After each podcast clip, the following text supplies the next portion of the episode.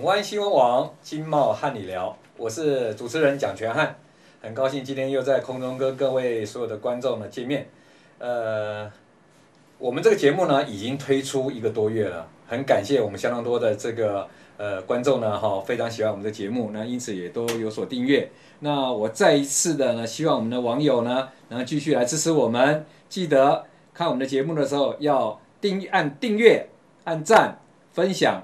开启小铃铛，然后分享到更多的这个您的好朋友来参与到我们这个节目。我们节目性质啊，以这个当前社会上呢所遭遇到的问题，我们邀请专家学者来给大家来解惑。以外呢，还有就是提供一些新的知识、新的科技的内容和这个发展的趋势，让大家理解未来台湾会怎么样的一个走向，台湾的社会会以怎么样的一个方向呃向前面迈进。呃，今天呢，很高兴啊，我们邀请到一位重量级的来宾，就是我们莱猪的斗士，我们苏伟硕医师。苏医师，你好，跟我们观众大家打个招呼啊，各位朋友啊，各位观众朋友，大家好哈，我是苏伟硕啊。苏医师你好，你好。呃，我跟苏医师也是老朋友了，从他开始推动这个莱猪的这个这个一些的说明啊，哈，我相信中间的。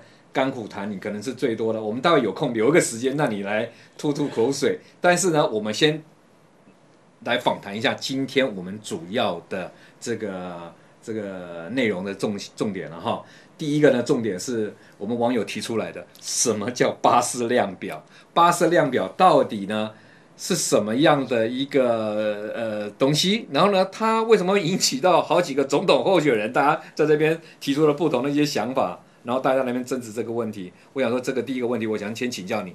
其实巴氏量表哈，大家争执最大，其实不是巴氏量表本身，而是巴氏量表它牵涉到我们的所谓外劳政策。外劳政策。对，哦、特别是这里面我们叫做所谓的外籍看护工。外籍看护工。对，因为现在他政府就是说，我们现在的老人家的看护，呃，除了本本劳的看护工以外，也可以申请外籍的看护工，就对了。对，那我们如果说我们要找我们自己这个国民来担任我们这些所谓的照护工作，这基本上就是一个私人的契约。是是是。好、哦，他他没有什么这个特别的限制。但是如果说今天我们是要申请所谓的外籍看护工的时候，啊、哦，它有各式各样的一个规定。是啊、哦，那其中一个就是我们要到这个所谓的相关，包括这个劳动部指定的这个医院，他要去开一个叫做。外籍看护工的一个诊断书。是，那这个诊断书里面就会附一个巴氏量表的评分。哦。那这个巴氏细细目的检查表对项目，对，要评估他这个符不符合到那个条件就对，对。那他要求医生做两个部分，第一个就是说，哎，这一位来被评估的人，通常都是长者或是病人，是，好，那。除了要给他一个医学上的诊断之外，嗯，还要描述他为什么需要人家照顾，是，然后要附一个所谓的巴氏量表，是，啊，所以大家都一直讲说，啊，要去申请巴氏量表，是，其实不是申请巴氏量表，是，是申请这个申请外籍看护工的一个诊断书。哦，了解了解，所以重点是要要要达到这个标准以后，才能够呃提供一个外籍的。看护工给这个申请人，那可能是这个他的长者或各方面的呃那个需求要满足就对了。那这样子就是中介人力中介公司就可以按照这个规定，那符合条件的就提供给他就对了。对，你就是要拿到这个啊、呃、医院出具的诊断书之后，然后才能够去走下一个申请的相关的一个。那现在的巴士量表这样看起来好像是好像是这个卫福部指定的那个医院的那个医生，他的权力非常大。对，呃，那那像那个申请者的话，各方面他的会不会有什么弊端呢，或怎么样呢？为什么他会谈到说啊八十岁就不要了？侯友谊是这样讲吗？对。基本上面来讲，哈，他是一定要有个医师，但是他必须要是整个医疗团队对这个申请者的评估，哈、嗯，因为早期可能不是一个医师，应该是一个团队，因为他有不同的症状嘛。对，早期的话是只有一个医师就会做决定，但是后来因为有弊端，嗯哼，好，然后后来就是要求要有一个医疗的团队。嗯，那其实如果你去看巴氏量表本身，嗯哼，好，其实基本上你只要认识字就可以做评估了。哦，了解。巴氏量表本身非常的简单，因为它是。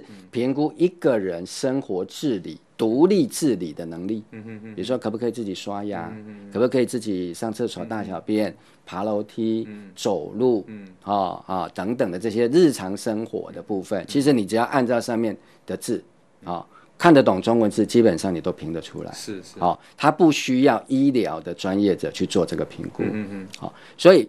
我们讲它是八次量表是一个简称，嗯嗯，所以现在最大的问题是说，那到底这个国家的外劳政策里面啊，要不要准许多少？是用配额制的呢，还是按照国民的需求啊？那这个失能者他本身需要人家照护的时候，要去申请这个外籍的看护工的时候，他到底要经过一个什么样的行政审核的标准？而这个被简称为巴氏量表的这个医疗性的。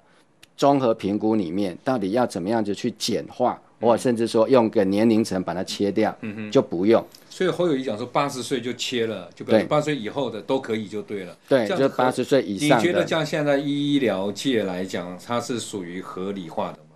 因为这里会牵涉到一个很大的问题，就是说家属真的无力照顾。是。可是医生按照政府的规定，啊、嗯，因为他那个几乎已经被 SOP 化了，是啊，除非有弊端的情况下，不然很可能就比如说，假设巴氏量表哈满分一百分，嗯，啊，假设要求是要六十分以下，嗯，哇，结果一算七十分，那怎么办？嗯，嗯啊，那可能有人说啊，医师你就行行好，嗯，你就帮我们评低一点。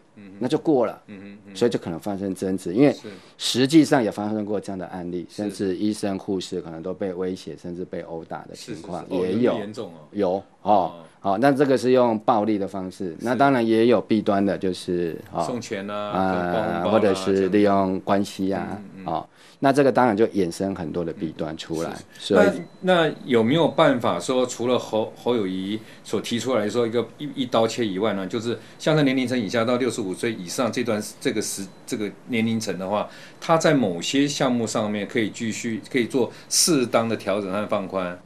那是对，当然也牵扯到你讲说是不是外劳的那个人数要放宽的问题了。对，其实它是一个总体政策，因为它其实应该跟我们的所谓健康医疗是啊，就有没有我？我们现在老人化越来越多呢，比例越来越高呢。哎，而、啊、其实它根源的问题是说，老化不代表失能，嗯，老人也不一定要受到照顾。是，如果说老化的失能程度比较少。嗯，好，那我们有其他的方式能够去支援家庭来照顾家中的长者，嗯嗯这样所谓外籍监护工需要开这个类似所谓俗称为巴氏量表的冲突，它就会降低很多。是是是，是，你设一个年龄层把它砍掉，当然解决掉一部分。是，可是真正的需求就是老人家需要照顾的长照需求还是存在。是是那那我现在回过头来再请教你一下，因为讲到这个长照嘛，哈，对，呃，事实上长照。最早是从马英九开始有个一点零版，然后再来到蔡英文总统现在的二点零版。那最近这个赖清德总统又提副总统候选人就是副总统，他又提出了一个三点零版，里面他有好几个细项，包括说，譬如说呃那个看护工啊，好就国内的看护工这薪资比较高嘛，政府是不是要有些补贴？然后还有就是那些护士，他的那个这个这工作时间呢过长，然后他的这个薪资要调高，各方面的。这些的一个政策的话，您觉得呢？您觉得说他这个讲到重心了吗？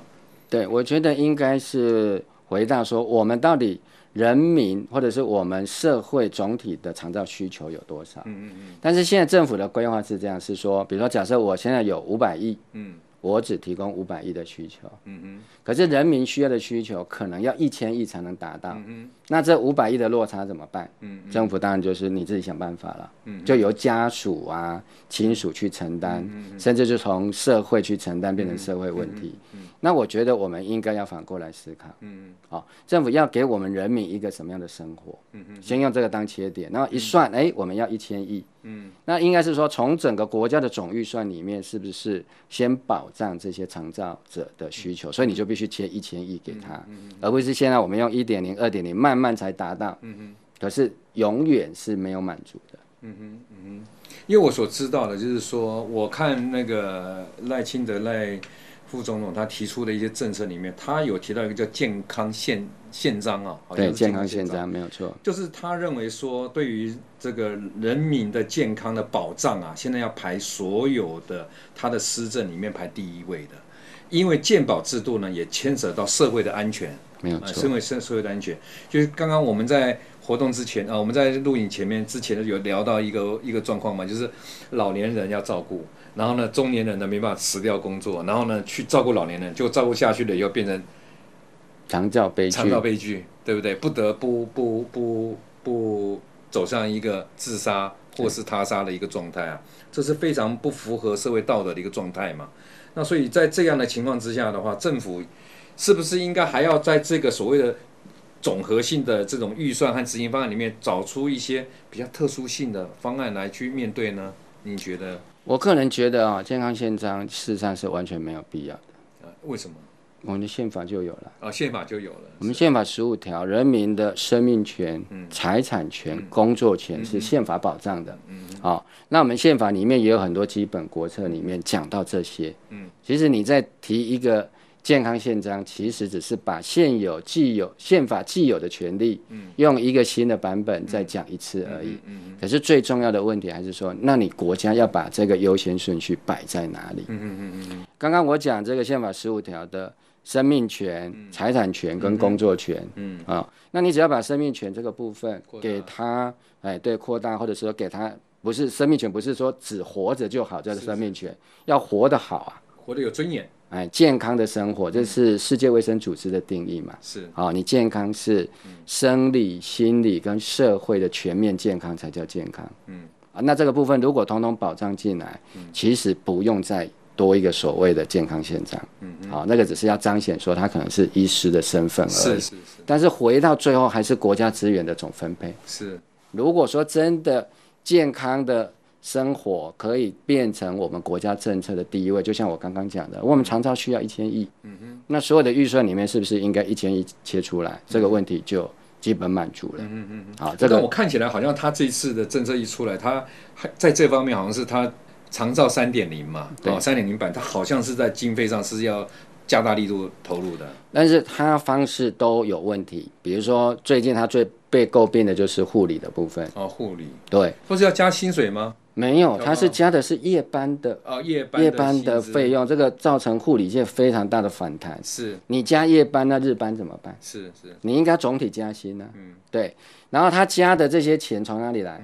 是健保的总额去挪，又是挖东墙补西墙，嗯嗯，所以都是有一点骗人，哎，因为你总的资源分配的结构并没有改变，嗯嗯嗯，好，就是我们刚刚讲的，啊、嗯，你还是在五百亿里面挪，或者是说你所谓的这个三点零，啊，那那二点零就五百亿，需求一千亿，那你二点零五百亿。那我三点零可能就六百亿、七百亿，可是你还是两三百亿的落差在那里，你还是没有去解决。嗯、哦，你就是你觉得说应该要做一次的一步到位的方式来处理，会比较合理的。应该是说，我们先把总需求算出来。是。好，那我们的国民认为说啊，我们就八成够用就好了。嗯、好，那这样也可以。但是我怕也会有浪费啊，像。那个有的，比如说小感冒了，买普拉腾一百五十块买一买，咔咔咔两天就好了。但是很多人就说，哎呀，我诊所在我旁边，走个路去看一下，也是要拿三天药，挂号费也是一百五，这也是对健保的浪费啊。那是不是可以避免这些呢？就是在资源上分配重新再调整一下呢？对，制度上再调整一下呢？对，那这个就是制度的问题了。就是说，不是不只是长照有这个问题啊，刚、嗯哦、这个啊。呃提到的这个健保的问题，其实是根源。因为健保如果没有把我们的健康照顾好，嗯、我们老年失能，嗯、或者是没有老年就失能的人就会更多。嗯、他需要的长照是不是会更多？嗯、所以这两个有一点联动关系。嗯、所以我们健保一年花了七千亿。嗯哼、可是我们其实健康品质是非常不好的。哦，还没达到一个对，在没有在 OECD 里面，其实我们的照护品质是非常差的。我们的急重症非常好。嗯哼。啊，那大家满意度很高，是满意度高是为什么？就像你讲的，嗯，我不买普拉腾，我就看，哎，对，是这个满意度是这样高起来的，是是。但是很多的时候，健康是要靠运动的嘛，哈，靠很多的其他的体体育啊，各方面去创造的嘛。对。但这一块领域是也不属于健保，但是我们属于体育属各方面的问题。对，比如说包括就算在健康里面，比如说我们的呃慢性病的照护，嗯，我们品质很差。了解了解。对，按我们花的钱多不多？不少。嗯，药钱特别多，慢性病药就是吃药啊。啊，因为我们现在这个健保制度，让整个医疗的行为变成就是只有开药跟吃药。了解了解了解。好，那个讲到这个健保制度呢，我想说这个你一定有很多很多的看法。那我们把健保制度的这个问题啊，我们移到下一下一次的节目呢，来再来探讨这个问题。那今天我们再次的谢谢我们苏伟硕医师呢，帮大家解释什么叫巴氏量表，解释那个什么叫做如何聘请这个外劳看护工，啊，政府的政策，还有现在又是我们几个中的候选人他们所提出来的一些呃，这个有关于健保的，或是这个呃养那个。这个安养的几个的呃新的版本和想法，那我当然今天我们透过节目，我们也希望说以苏医师他们实务上的问题，当然最希望是一步到位啦。那政府可能有预算上的问题，该怎么样的调整？我想也提供给我们这个相关的老百姓呢，或者政府官员呢，能够理解我们大家对这一方面的看法。再次的谢谢各位观众，那也谢谢我们冠名赞助的这个裕达报关公司呢，这个您最。可信任的合作伙伴的支持，我们这个节目啊，再次谢谢各位观众，我们下次的呃下回的时间再来空中相会，好，谢谢大家，谢谢。您信赖的合作伙伴裕达报关零七三三三六八三九。